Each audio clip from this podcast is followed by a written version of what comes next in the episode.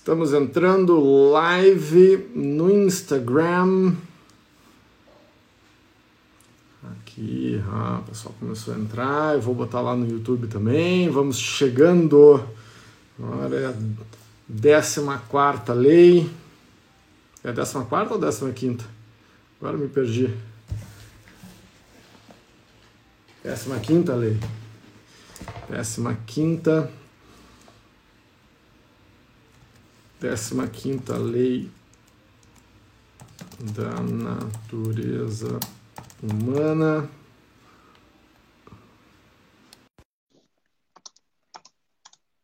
A volatilidade. Avançado. Gravando no Zoom. Professor Pedro Mar, como estás? Estou ótimo. Está e tu? Estou muito bem. Como é que o professor Fabiano Gomes está? Estou bem, estou bem. Aqui um frio em Porto Alegre, frio, vento, chuva. Nós estamos vivendo. Eh, aqui tem gafanhotos chegando da Argentina, uh, chuvas e ventos torrenciais, uh, pandemia. Nós estamos vivendo. Estamos, daqui a pouco nós estamos nas dez pragas bíblicas. Aí. Uau! Aqui não.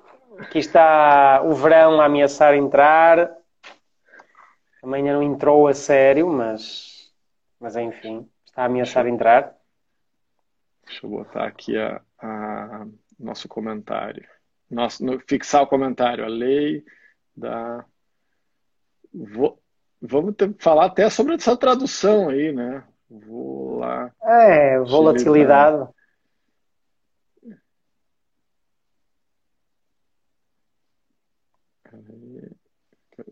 Fixar o comentário. Muito bem.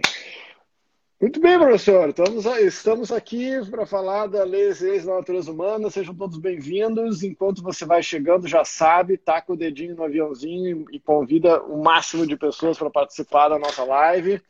Estamos Vou fazer isso. No, ao, estamos ao vivo no YouTube também.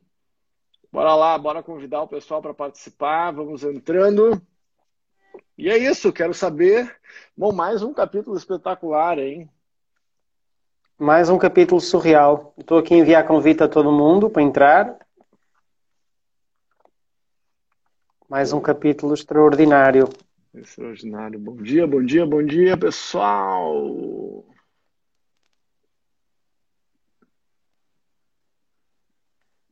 Encher o correio de todo mundo com os convites. Exatamente. Bom dia. Tenho a sensação dia. de que o Instagram deixa enviar cada vez mais convites. Olá, olá, olá, a Débora aí, Laura, Rodrigo. Pessoal que está entrando aí, taca o dedo no aviãozinho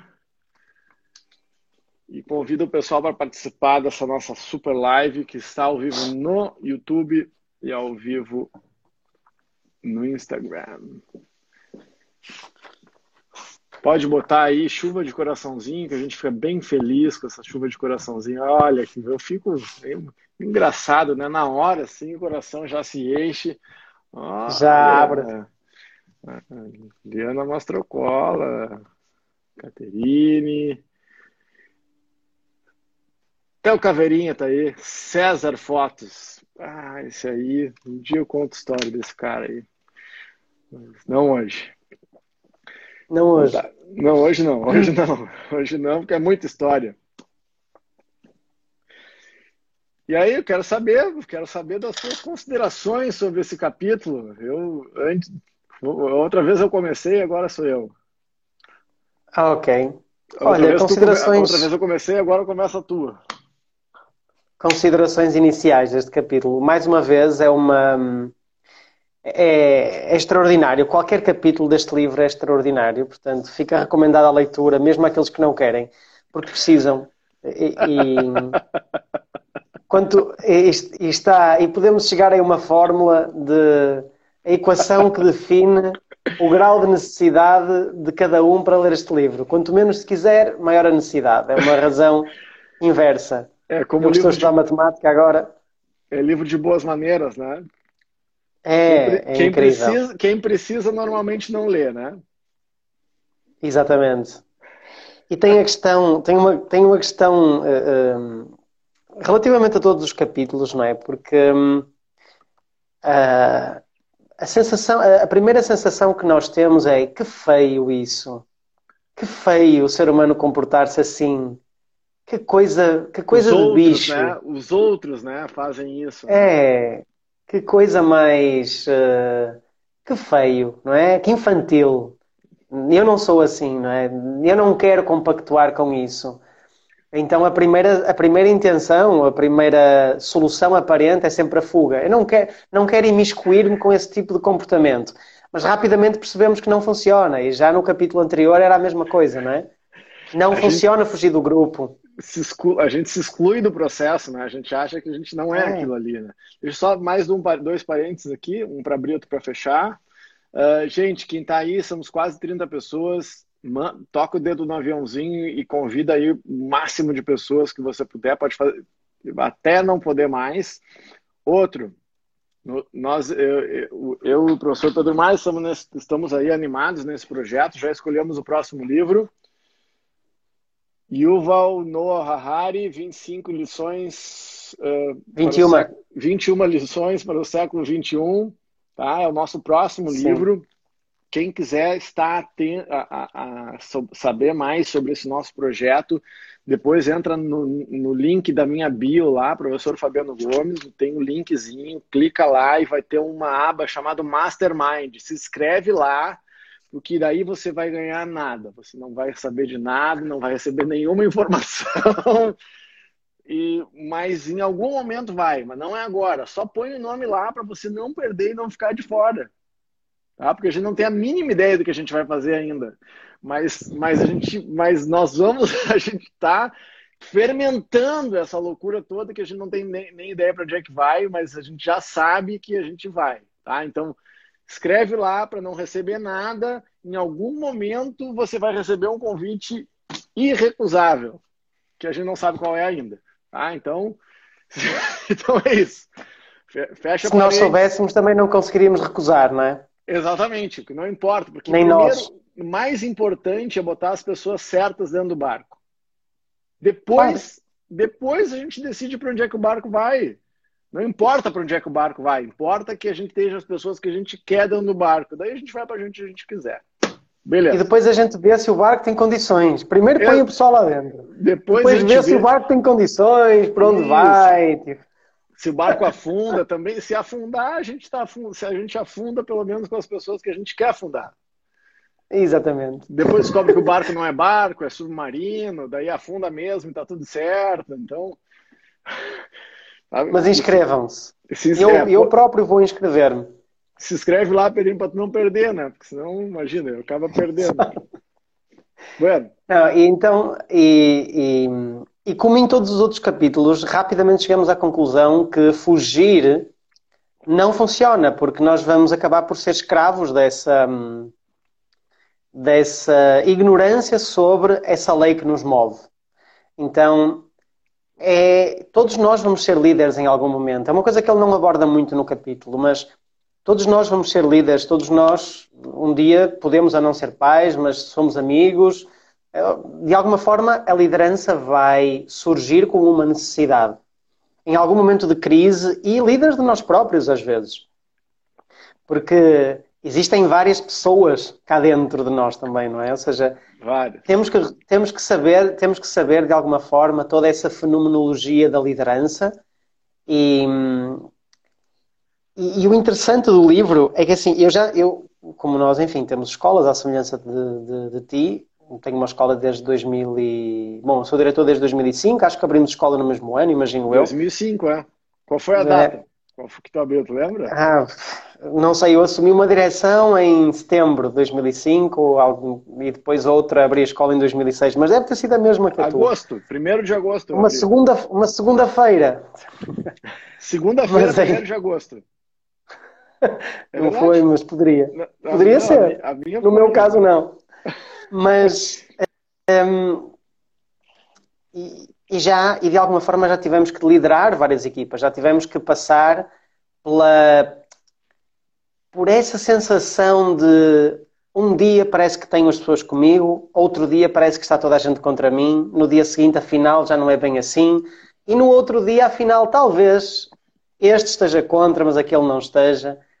E eu sempre pensei que a responsabilidade seria minha, que eu é que não tinha jeito para ser líder, porque para mim, líder seria. A opinião que as pessoas têm acerca do líder seria algo estável, seria algo duradouro, seria algo permanente. Não é? Como assim eu hoje sentir que não sou capaz e amanhã sentir que sou capaz? E, e de alguma forma começa logo pela, pela Rainha Elizabeth, que na verdade ela ele já fala sobre este período de ouro do, do Reino Unido, de Inglaterra, nas 48 leis do poder. Exatamente. Na questão de, de não se comprometer com, não é? De manter as pessoas sempre perto, sempre pronto a decidir, mas manter ali uh, uh, essa corte, não é? Sempre, sempre em banho-maria. Mas nós, nós percebemos que os verdadeiros líderes têm períodos de muita indecisão, têm períodos de muita dúvida, têm períodos de muita dor. Só que eles sabem que, assim como os sucessos, isso também é temporário, isso também é provisório e não sucumbem nesses momentos. E mantêm uma noção de estabilidade e mantêm uma, uma vibração de estabilidade, que é o mais difícil de se fazer. Uh, e, e, de alguma forma isto veio, uh, eu já tinha, obviamente, já, já tinha pensado sobre o assunto, mas veio reforçar a sensação que eu tinha de, afinal, um verdadeiro líder não é consensual, sempre. Nem no que diz respeito à análise de uma população, nem para a mesma pessoa. Porque hoje a pessoa adora ou amanhã a pessoa odeia. E foi uma das coisas mais interessantes do capítulo, é a ambivalência emocional. Todas as emoções que nós sentimos têm no seu substrato uma emoção normalmente contrária. É muito interessante quando ele aborda a questão dos, dos pais e dos filhos, ou dos parceiros íntimos, dos cônjuges, namorados, ou o que quer que seja, que normalmente quando há uma, quando não há independência, quando há uma sensação de dependência, de condição da outra pessoa, há uma ambivalência muito maior. Ou seja, quanto mais dependentes duas pessoas são, isto poderíamos abordar também pela teoria do espaço vital, mas não é o que está aqui. Quanto mais dependentes as pessoas são uma da outra, maior a possibilidade de ambivalência de emoções. Ou seja, no momento as pessoas amam-se, no outro elas odeiam-se. Porque se por um lado elas querem sentir segurança, que normalmente é inspirada pelo líder, uma sensação de estabilidade, de segurança, ao mesmo tempo essa segurança é uma barreira à liberdade delas. Então as pessoas têm essa dicotomia, têm esse par de oposto, de opostos, que é segurança e liberdade, e quando isso normalmente é confrontado com uma relação próxima, seja de pai para filho, seja de, de marido e mulher, ou o que quer que seja, enfim, qualquer que seja o título que as pessoas queiram dar à relação, maior a possibilidade de ambivalência. E, e normalmente nós lidamos muito mal com esta ambivalência porque trazemos-la para a nossa esfera individual. Ou seja, se as pessoas me amam se as pessoas me odeiam, tem a ver com alguma coisa minha. Não tem a ver com elas. Quando, na verdade, nós já abordamos isto várias vezes, o facto da pessoa amar-me ou me odiar tem, tem mais a ver com ela do que comigo.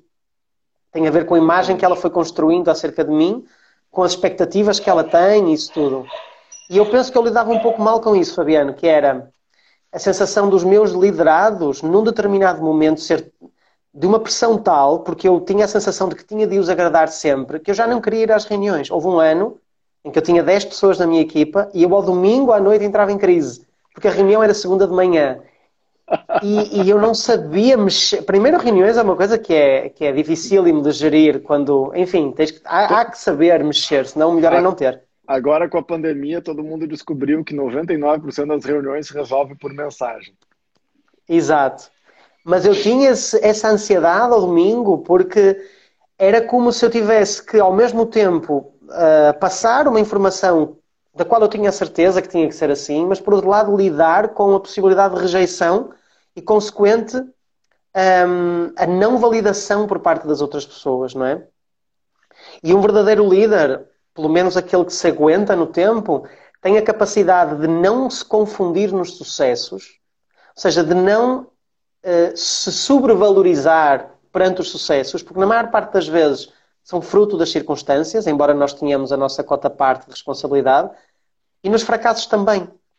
E como as pessoas são muito imediatistas, como as pessoas tendem a julgar os resultados de curto prazo e atribuir as responsabilidades a quem está, imagina, no poder ou na liderança de uma empresa, no curto prazo, é, é, é como se nós nos governássemos sempre pelas emoções mais próximas, mais momentâneas, mais espontâneas. E tanto vamos aos píncaros da nossa felicidade e achamos que somos o supra-sumo, quando estamos lá embaixo. E, e na verdade, o, o, o, fickleness, the law of fickleness, é isso, né? a lei da inconstância. No sentido em que quanto mais constantes, e também é interessante pensar assim, a, o meu grau de constância depende do meu grau de conhecimento acerca dos fenómenos. E quanto mais eu sei que as coisas uh, não dependem só de mim, quanto menos imediatista eu sou, quanto mais visão de longo prazo eu tenho, mais estabilidade eu tenho, porque o meu conhecimento sobre as coisas é muito menos vulnerável, é ah. muito mais realista e é muito menos baseado em resultados ou coisas de curto prazo. Então, a grande lição que eu, que eu tirei do capítulo é essa capacidade de alguém se segurar, de ter a capacidade de dizer assim: não, esta é a minha ideia. Ele faz uma associação muito interessante entre autoridade, uh, visão e empatia. Não é? A autoridade nasce de uma, de uma capacidade de visão extraordinária, mas de uma empatia extraordinária também. Uh, e, portanto, um, a, grande, a grande questão deste, deste capítulo para mim é, é, faz, é, fazer com que uma coisa não prejudique a outra. Que muitas vezes eu senti. Que é assim, eu tenho visão, mas por uma questão de empatia eu vou dedicar da minha visão. Entendes? Ou porque eu acredito tanto na minha visão, eu vou chutar na empatia, não quero nem saber. Então é um diálogo muito próximo entre estas duas grandezas, termos uma visão absoluta e clara das coisas, uh, e isso obriga-nos a pensar muito, a refletir muito, a ser muito isentos também. E isso é impossível sem o processo de autoconhecimento, porque a nossa visão é influenciada pelas nossas emoções. Se nós deixarmos que momentos de, de baixa mexam na nossa visão, ela não tem sustentabilidade. Nós não conseguimos passar uma visão clara e sustentável e durável no tempo se nós estivermos instáveis, não é? Então, não, eu senti que é isso, é uma negociação muito fina entre uma visão clara e uma capacidade de produzir empatia, mas que uma coisa não corrompa a outra. Passo-te a bola aí para. Não, e é, é justamente isso tu estava falando, e eu, e, eu, e eu me dei conta de uma maneira mais objetiva que todos, todas as propostas de todas as leis da natureza humana têm isso em comum. Tem uma proposta de transcendência do mundo binário. Né? É, porque a gente está nessa mente binária, a gente está sempre ou eu sou o pior do mundo ou eu sou o melhor do mundo, ou eu sou, ou eu, eu sou subserviente ou eu sou narciso, ou eu sou autêntico ou eu, eu, é, eu sou autêntico no, no, último grau de autenticidade, ou eu tenho que me despersonalizar. Enquanto eu, eu, eu preciso transcender isso, eu preciso das duas coisas. Eu preciso da luz e da sombra, eu preciso da irracionalidade e da racionalidade para chegar na intuição. Né? Eu, eu, eu preciso me reconhecer escravo para me libertar dessa própria condição. Então, é, é, é sempre uma terceira coisa. Né? É quando eu consigo unir, é quando eu consigo estar estável entre, entre as tensões que o mundo me impõe, entre ten, uma tensão binária, né? uma tensão te puxando para um lado e uma tensão te puxando para o outro, e, e eu consigo me tornar forte e me manter tenso no melhor sentido, com uma tensão da corda do violão que fica afinado. Então, para me manter afinado, eu preciso me entender volátil, volúvel, instável, incerto, né? A única constante do universo é a incerteza. Não sei se tu está estudando a, a, a inconst... na, como é que é a, a mecânica quântica do Heisenberg, né? Que a única constante do universo é a, é a incerteza. Então, quando eu, quando eu coloco a incerteza como a única constante, ela deixa de ser incerta.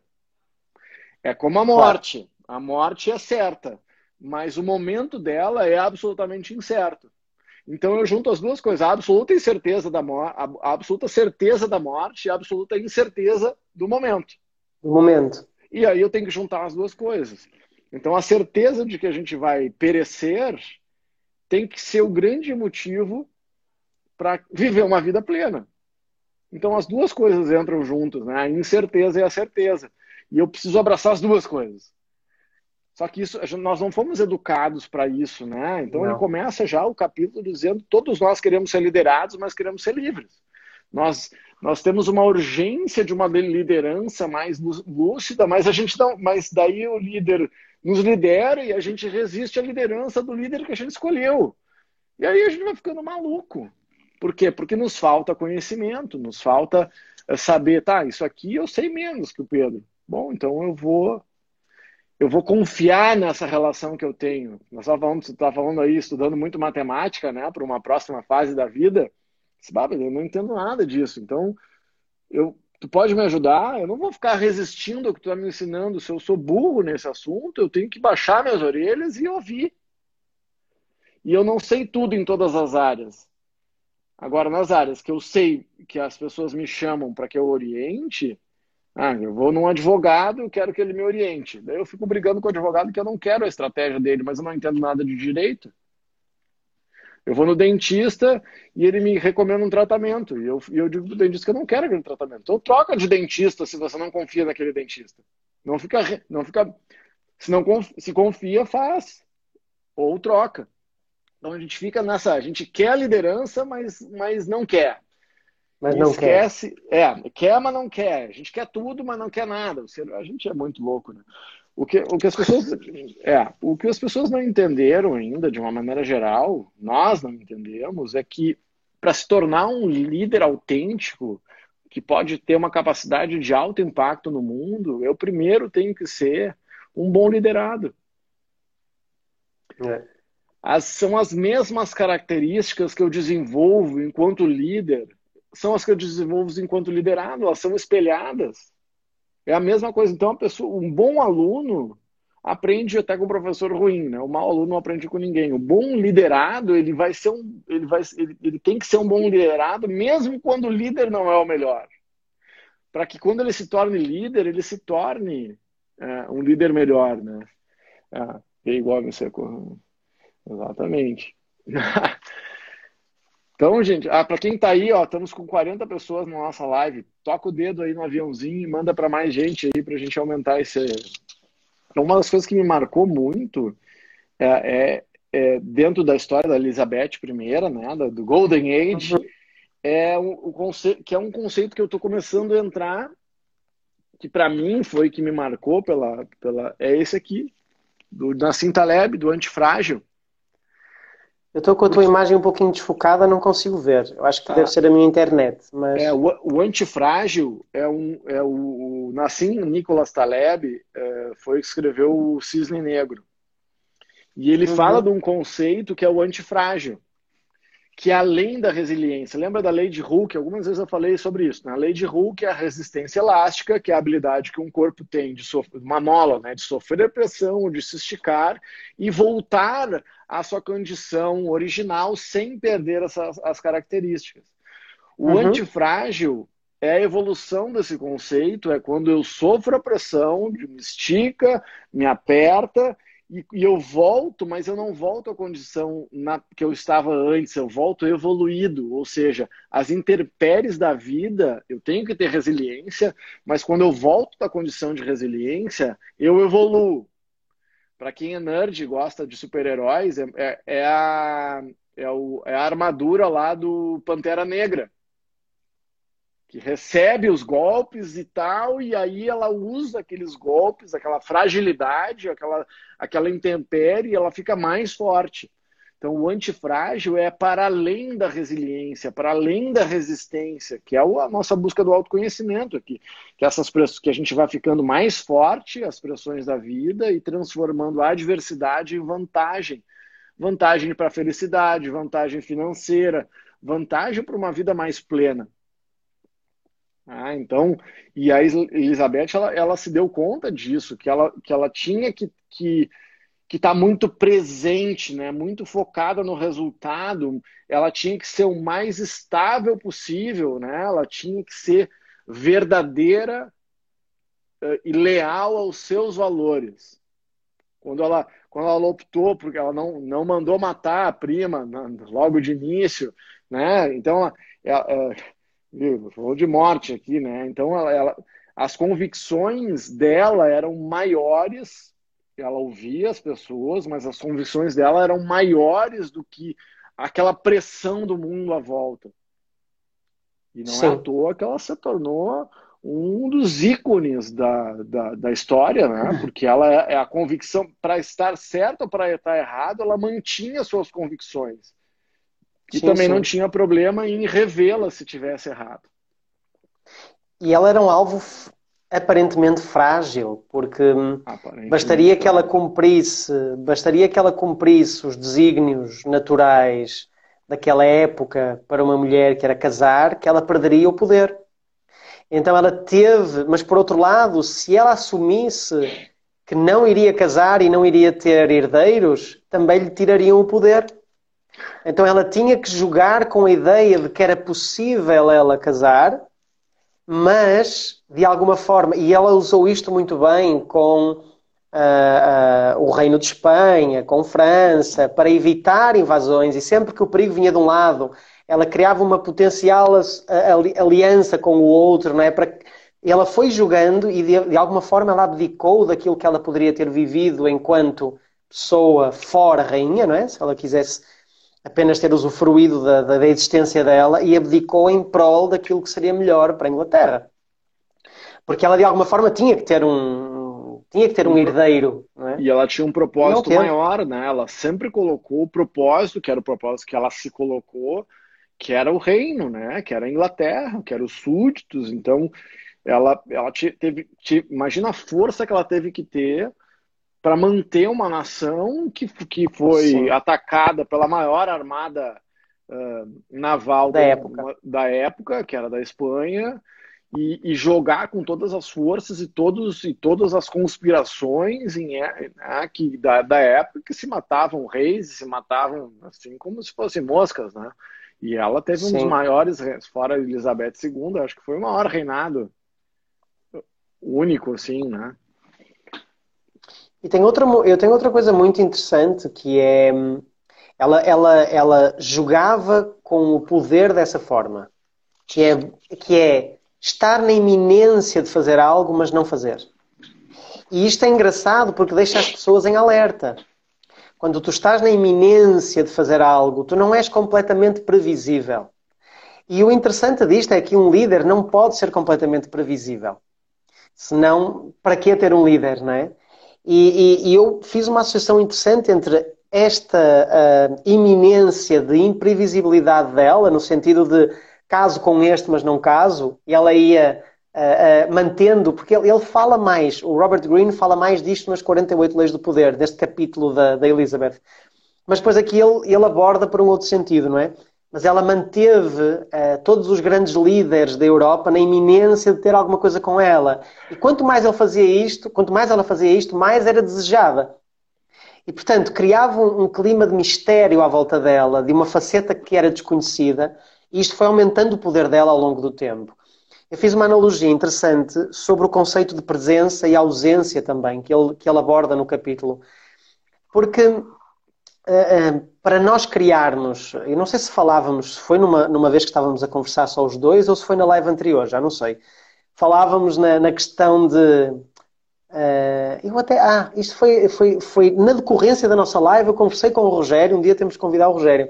Conversei com o Rogério e estávamos a falar do quanto é importante não ter aquilo que se deseja para manter o, o desejo, que é uma, é uma paranoia no ser humano, não é? Mas a questão de brincar ou de jogar com as ponderações de presença e ausência. O quão importante isto é, eu refleti sobre o assunto, e é assim, é como se nós não aceitássemos um líder humano. Porque é tão difícil alguém preencher todas as características que nós idealizamos para um líder que não existe essa pessoa. Então, para que ela exista, ela só pode existir na nossa mente. Mas para que ela exista na nossa mente, nós não podemos conviver suficientemente de perto com alguém, porque qualquer convivência vai destruir a ilusão que nós criamos. Como, é como se para ser líder. É triste isso, né? Eu, eu, eu, eu, é. eu, eu, é triste isso porque esse para mim é um dos grandes, te deixa eu te interromper, assim, uma das grandes sacadas desse nosso trabalho de autoconhecimento e desse livro das 48 leis do poder não é exatamente seguir as leis, mas compreender para não ser para não ser vítima, vítima, dela.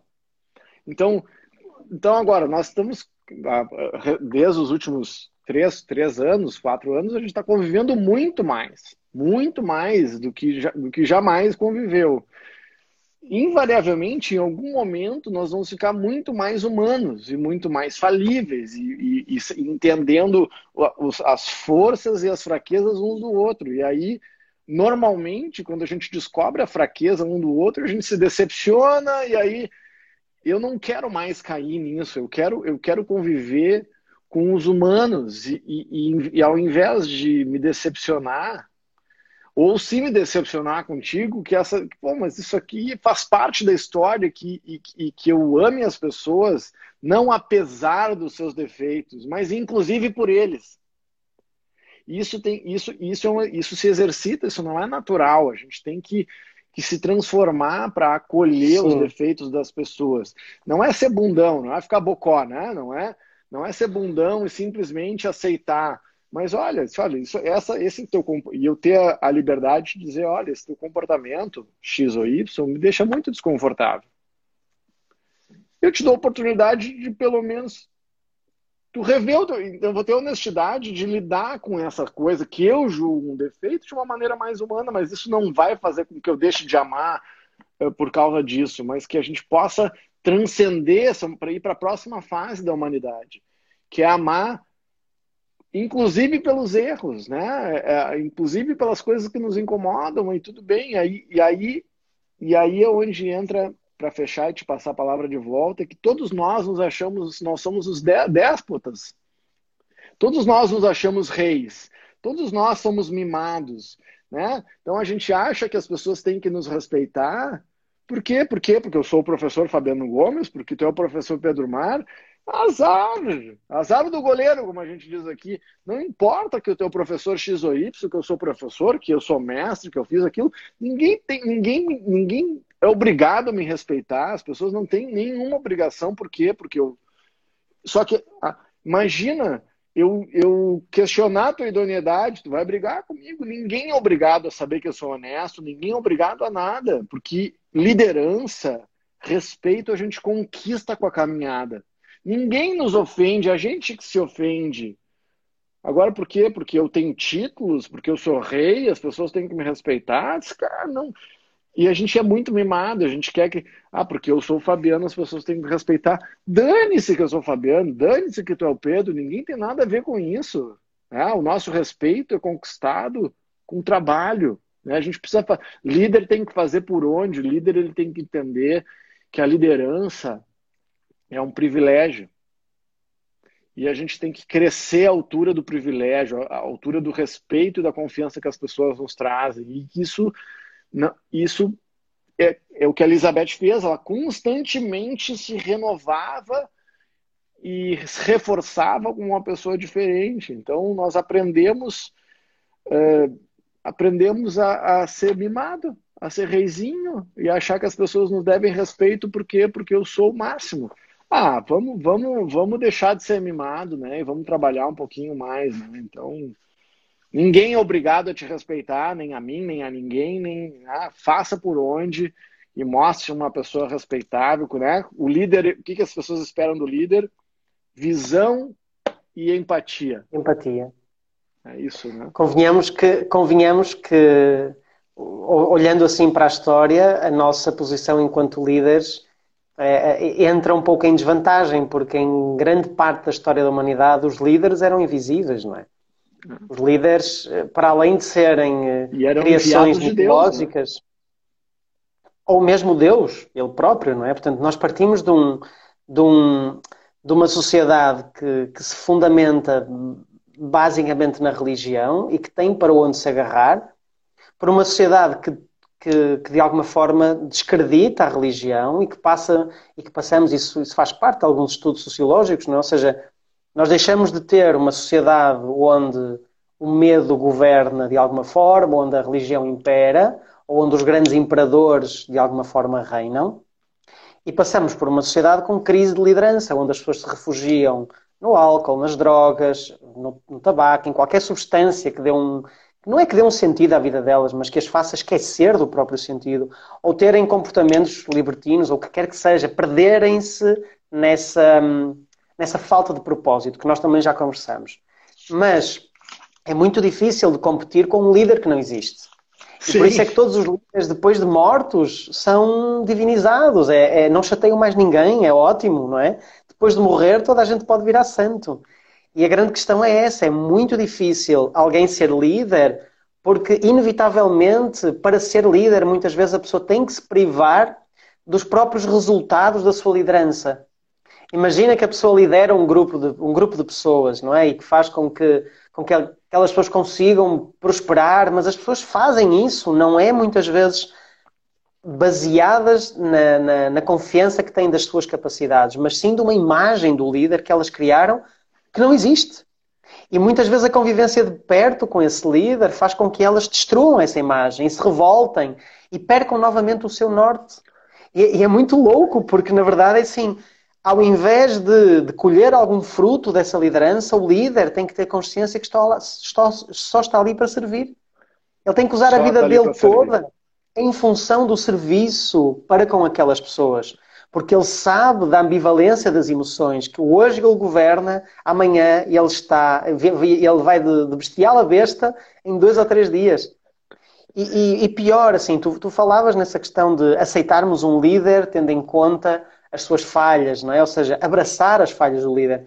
Eu até penso que isso seja possível para uma minoria, para um nicho, que é, ah, tu tens os teus liderados e tens duas ou três pessoas próximas que te aceitam e que te seguem da forma como tu vês as coisas, não é? Ou seja, abraçam os teus potenciais e os teus pontos fracos.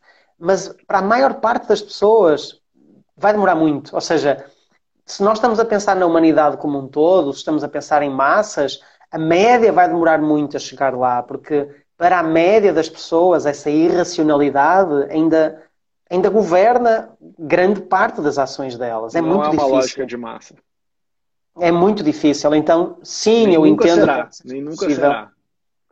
Pois, ou seja, talvez o nosso sistema nervoso tenha de evoluir até um ponto e de transformar o nosso cérebro e de nos dar outras faculdades e outras capacidades cognitivas que hoje nós não temos, porque no fundo estes medos que nos acompanham e que governam a nossa necessidade de validação, de socialização, de, de julgamento, de crítica, de ostracização, de, enfim, de todas aquelas coisas que nós, quando observamos nos outros, achamos muito más, mas não conseguimos vê-las em nós e nós temos. Então, todos estes nossos medos acabam por impossibilitar que um líder se torne, ao mesmo tempo, excepcional e sempre próximo. Então, tem que haver este jogo de presença e ausência para que as pessoas tenham tempo para idealizar esse líder e para conviverem mais com a ideia do líder do que propriamente com o líder que é triste, mas de alguma forma, e o líder também, assim, nós também já falamos muito sobre isto, que nós não nos relacionamos com as coisas, mas com a ideia delas, não é? Então, o líder tem que saber isso. E nós, embora possamos não ser líder de muitas pessoas, em todas as relações que nós temos, nós podemos utilizar um pouquinho desta liderança, porque no fundo, no fundo, a liderança é sempre partilhada, ela nunca é extrema. Não. Num grupo de cinco, cinco pessoas há alguém que lidera mais, mas todos têm um pouquinho dessa liderança. Então, quando, porque, enfim, as, as abstrações são utópicas, não é? Ou seja, os modelos são abstratos. Depois, quando nós trazemos a coisa para a prática, na prática a teoria é outra, não é? Como nós costumamos dizer. Então, é cada um de nós pode usar deste conhecimento para implementar em todas as relações que tem um pouquinho deste conhecimento, não é? Eh, tanto na questão da empatia com visão, que é a mesma coisa, não é a mesma coisa, mas é muito aproximada a dizer conjugar resultados com relacionamentos. Ou seja, o resultado não pode passar por cima do relacionamento e o relacionamento não pode comprometer o resultado, que é mais ou menos a mesma coisa que olharmos pela visão e pela empatia e ao mesmo tempo jogar com essa questão da presença e da ausência, que é dar espaço. Seja, fazer algo de muito bom e dar espaço para que as pessoas continuem a idealizar em cima disso. Porque a, presença em demasia vai obrigatoriamente confrontar os outros com as nossas falhas e provavelmente eles não estão preparados para suportar essa falha e, ainda que com essa falha, manter uma, uma imagem que eles construíram acerca de nós, não é? Nós não estamos preparados para a humanidade dos nossos líderes. Ah, nem para a nossa própria. Essa, fra né? essa, frase, essa frase é uma frase caça-likes. não precisa de. É porque normalmente tem aquelas, desculpa interromper, tem fotos de cães, fotos de bebés, fotos assim que são caça-likes. Essa tua frase é caça-likes. Podes publicá-la sem nada. É. Nós não estamos preparados para a humanidade dos nossos líderes. De vez em quando sai uma dessas, né? Essa é minha. Essa é tua. Essa, essa, essa, essa é, é tua. Não, não, não é tua e eu estou dizendo que é minha, que nem eu já fiz, né? Não, não, mas essa é tua, essa é tua, ó. ó. Eu separei algumas, algumas. Tem, sempre no livro tem algum momento que ele fala: Your task as the student of the, the human nature, então a sua tarefa como um estudante da natureza humana é. Daí Sim. ele fala. Então eu tenho três aqui, threefold, né? A primeira delas é entender que se as pessoas não fazem o que, o que você manda, a culpa é sua. Página 460. As pessoas não fazem, né? Se a pessoa não faz o que você está mandando, a culpa é sua. Ou porque escolheu a pessoa errada para mandar, é, ou porque não comunicou bem. É, não adianta a, a, gente ficar botando a culpa no outro. A gente já sabe que, que a gente é interdependente, que a gente é muito influenciado, que a gente influencia. Mas se o resu... lógica de liderança e da volatilidade, isso a Elizabeth fazia muito bem, é a questão de compreender que foi exatamente o que tu, que tu falaste agora. Relacionamento, visão e empatia. É, é, o resultado e o relacionamento. Mas eu não posso fugir de uma lógica de resultado.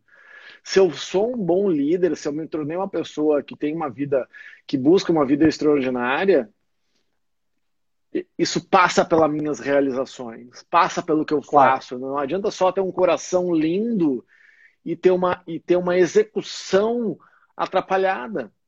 Não adianta eu amar a pessoa e dar e, e ah, eu te amo, daí eu te bato. É, eu te amo muito no meu coração, mas eu, te, mas eu brigo contigo, eu bato na tua cara. Assim, não.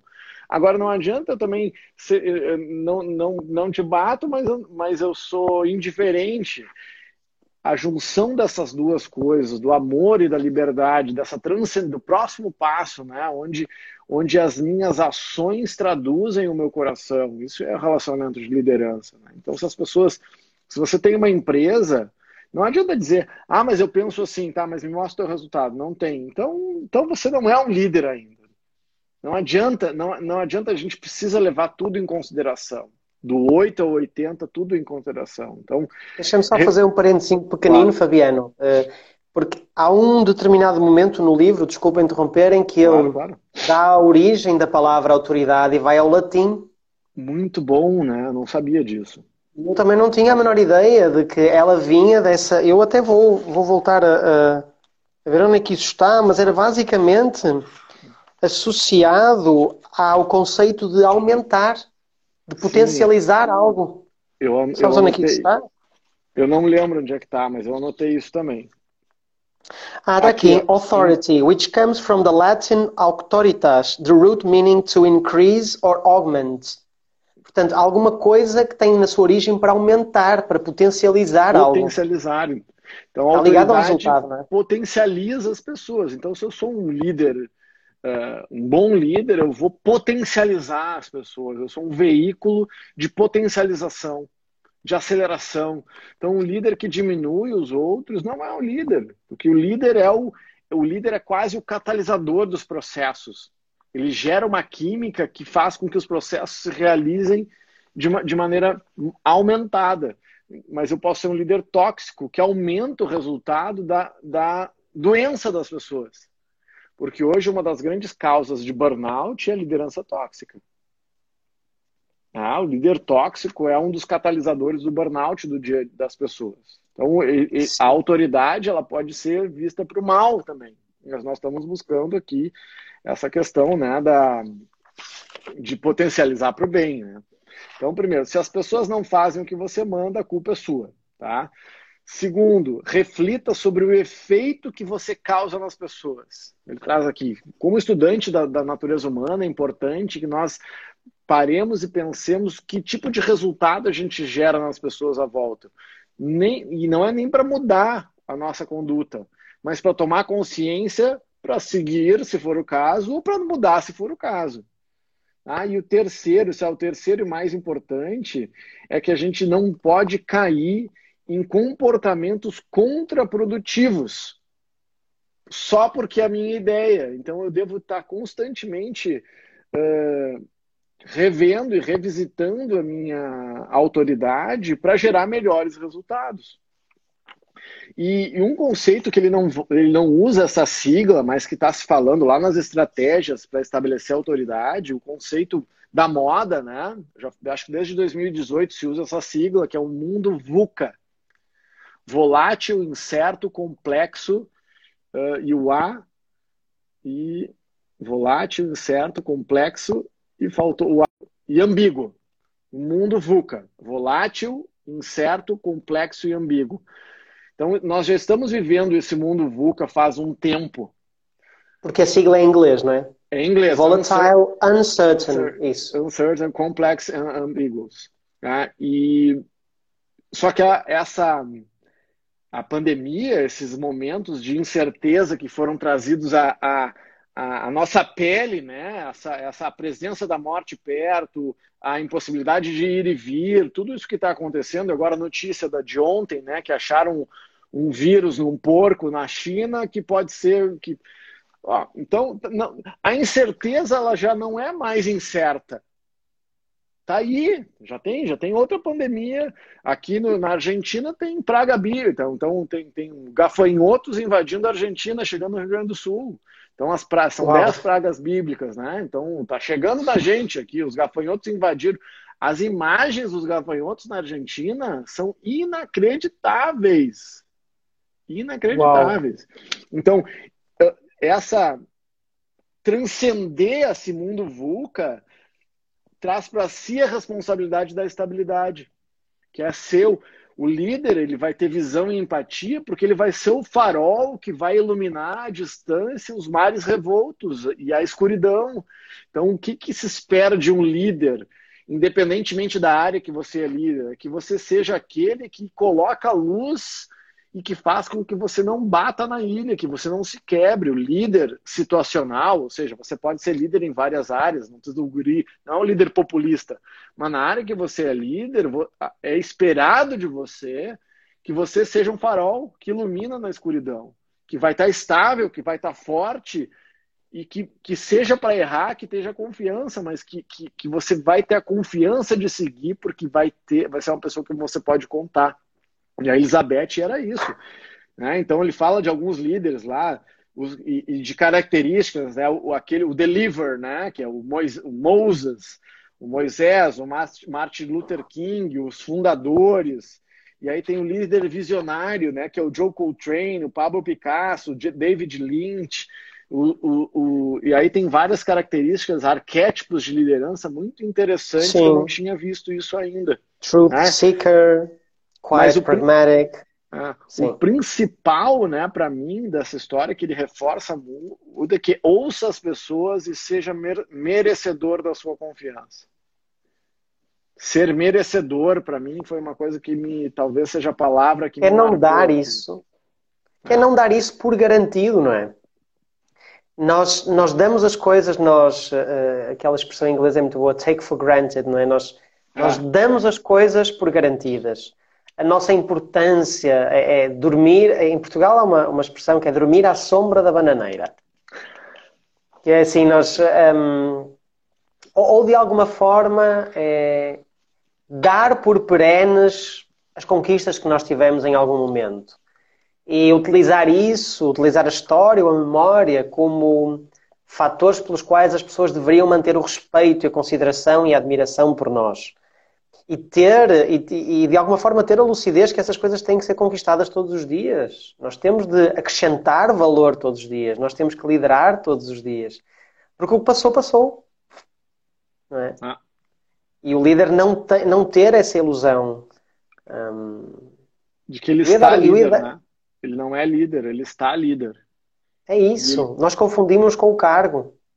É, Quando costumamos dizer, há aquela expressão que eu não sei que- quem é, eu já ouvi o professor De Rose dizer que Deus não é nome, é cargo. É cargo, não é? É. E líder é cargo também. Então, naquele momento, nós ocupamos isso.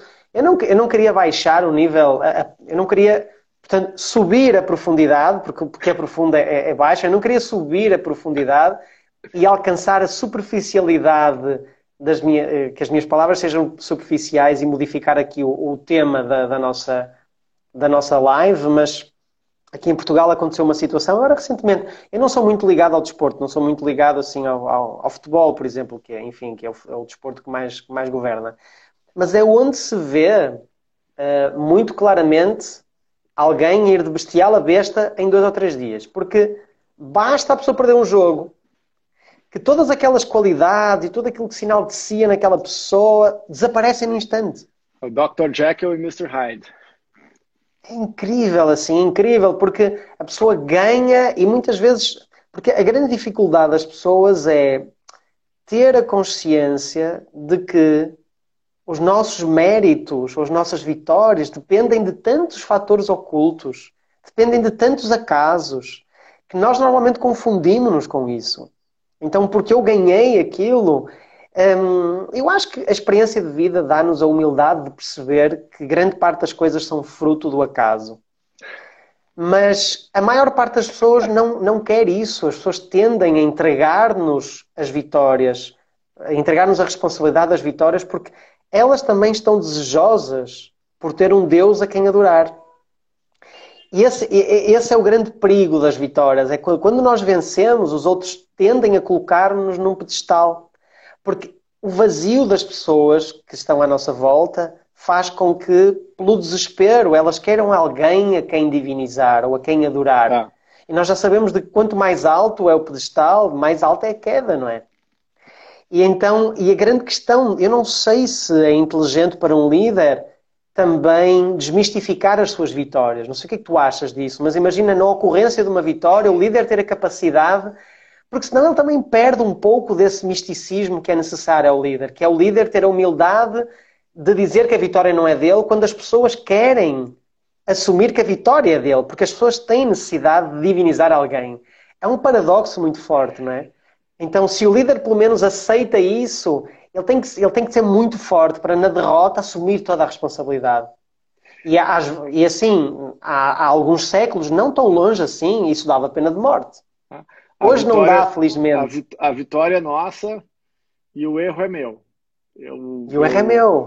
eu, na dúvida, eu prefiro ver assim, eh, porque ah, ah, puxar, puxar a responsabilidade pelo erro, para mim, mas compreender que a vitória ela precisa de. É, it takes a village, precisa de mais gente. Sim. Errar, tu consegue errar sozinho.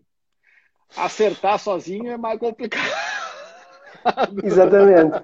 E olha, e há uma coisa, e há uma coisa que ele diz, assim, que tem Essa a é ver uma com frase- isso, é com uma o erro. frasezinha de caça-like também, né? Er- Não, super. Tu- hoje, tá- hoje tu estás nas frases caça-like. é- Errar, tu sozinho- erras sozinho. errar, Errar sozinho é fácil. Acertar já é mais complicado. Ou então, não, acertar sem ninguém ver também, não é? Acertar, Acertei, errar mas- sozinho é tão fácil como, como acertar sem ninguém ver. Sem ninguém ver. Mas ele tem uma passagem interessante acerca de como é que o líder deve eh, lidar com o erro. Que eu acho que também é genial, porque assim, nós temos que pedir desculpa no momento certo. A grande questão é que nós não nos devemos desfazer em desculpas e em justificações. Sim. Que é assim, errei, errei, ponto, peço imensa desculpa, passou, não é? Compensa, mas passa, que é outra das características do líder, porque a, a desculpa excessiva e a justificação excessiva também advém ou vem de um ponto de fragilidade da necessidade de validação. Então, talvez essa assunção de vitória grupal, não é? Assunção de vitória, somos todos, eu estou a liderar, mas a vitória não é minha. E quando erro, ok, o erro é meu, a responsabilidade é minha, mas vamos seguir em frente. Porque no erro, e, e pensando bem sobre o assunto, no erro, se eu sinto que errei, a instabilidade causada no grupo é grande. E a primeira coisa que o grupo vai procurar é qual é o ponto de estabilidade mais próximo. Onde é que eu me Exatamente. posso sentir seguro novamente? E o líder tem que se reinventar nesse pedido de desculpa, numa comunicação assertiva, mas tem que, tem que criar uma solidez para criar novamente essa sensação de estabilidade no grupo, não é? Porque o grupo é impiedoso. A partir do momento em que o líder se sente instável, há 500 anos ou há 300 anos matavam o líder. Hoje entregam, hoje calcam matam, o líder e difamam é, e matam de outra matam forma. no Facebook, é. É, então, e, é, e, e essa posição. Né, os líderes populistas aparecem muito fortemente, né? Esses líderes muito. heróis, assim, porque as pessoas estão inseguras e elas abrem mão de liberdades individuais por causa da insegurança. É Exatamente. muito triste isso, né? Pedrinho, nós temos três minutos, quatro minutinhos. Uh, eu, eu queria. Eu tenho uma achei uma frase, não é minha, essa outra caça-like aqui do livro, não sei se tu deve ter. Deve ter eu até publiquei ela esses dias. Que é you have, you have a responsibility to contribute to the culture and times you live in. Eu, eu achei Sim, espetacular você tem a responsabilidade de contribuir para a cultura e o tempo no qual você vive. Ah, isso aqui foi um bálsamo para mim, uh, de, que, eu, que é isso que eu acredito que, que, que, todos nós, enquanto seres humanos, seres que estudam, que têm um pouco mais de condição, principalmente, seja financeira, seja intelectual, seja cultural, que nós temos responsabilidade de contribuir mais do que criticar de, entre... de botar mais no jogo do que tirar dele, nos, nos colocar a serviço para no último dia da vida olhar para trás e ter, e ter a convicção de que eu estou deixando o mundo melhor, está melhor agora de quando eu cheguei. Pelo menos uhum. buscar isso, o que é muito difícil, né? É, nesses tempos incertos. Então, uh, na minha mensagem final desse capítulo, antes de, de, passar a palavra, é essa questão assim, né? De, nós temos sim responsabilidades conosco mesmo, com a nossa autenticidade, com sermos nada ser nada além de si mesmo, mas que esse, essa autenticidade seja serviço da nossa humanidade, né? E, e servir um propósito maior e, e, botar essa emotion, né? Como você fala, botar emoção em movimento, botar energia nesse processo né, para que, que a nossa autenticidade, o nosso máximo da nossa potência, porque toda a potência, todo o talento que você tem, que não é utilizado, vira uma despesa. Se você tem é. talentos e, e, e, potências que não utiliza, desculpa, mas você é um egoísta se você não usa. Se você não põe os seus talentos a serviço do mundo, uh, todo mundo está perdendo, não é só você. Enfim, tá fechando aí, Pedrinho. Quero tuas últimas palavras. Próxima semana nós vamos falar sobre a lei da agressão, Law of Aggression. Tá? Uhum. Veja a hostilidade atrás das caras amigas. Nossa! ah, surreal. 60 segundos restantes. É, esse, esse do You have a responsibility to contribute to the culture and times you live in faz parte da, da, forma de descobrir a autoridade interna, não é? The inner authority que ele explica. E para isso, ele diz que temos de cultivar a singularidade que existe em nós, aquilo que é único que existe em nós, porque de facto é o valor acrescentado que nós temos, é aquilo que nós podemos entregar. Eh, e que num mundo cheio de distrações, nós temos que ter foco e capacidade de priorizar aquilo que de facto é importante. E depois uh, tem outra frase, isto são, é basicamente os passos não é, para tu descobrires essa inner authority. You must adhere to the highest standards in your work. E é isso, nós temos que procurar a excelência. É pegar, descobrir o que é singular em nós, focar, priorizar e foco colocar isso assim como foco de excelência. E isso naturalmente vai fazer com que nós consigamos contribuir e, e genuinamente ser líder. Depois, a questão é que vamos aprendendo à medida que vamos batendo com a cabeça contra a parede, não é? Vamos aprendendo a lidar com as expectativas dos outros e com a ambivalência das emoções dos outros. Mas, na verdade, todos nós, eh, eh, de alguma forma, temos um líder em potencial e é a nossa função. Ou nós nascemos, sei lá, uma árvore nasce e a função, da, o, o projeto da sua vida é ser o mais frondosa, o mais bonita, o mais frutífera possível. E nós também. Nós, nós nascemos e essa, o, nosso, o objetivo de, da nossa vida deve ser esse. O conseguirmos explorar o nosso potencial ao máximo para nos realizarmos ao máximo enquanto seres humanos. E assim contribuirmos com o mundo, não é? Então, 10 segundos. Estas lives são extraordinárias, amei esta live. Temos mais uma na próxima semana, às 11 horas do Brasil, às 15 de Portugal. Beijão. Beijo.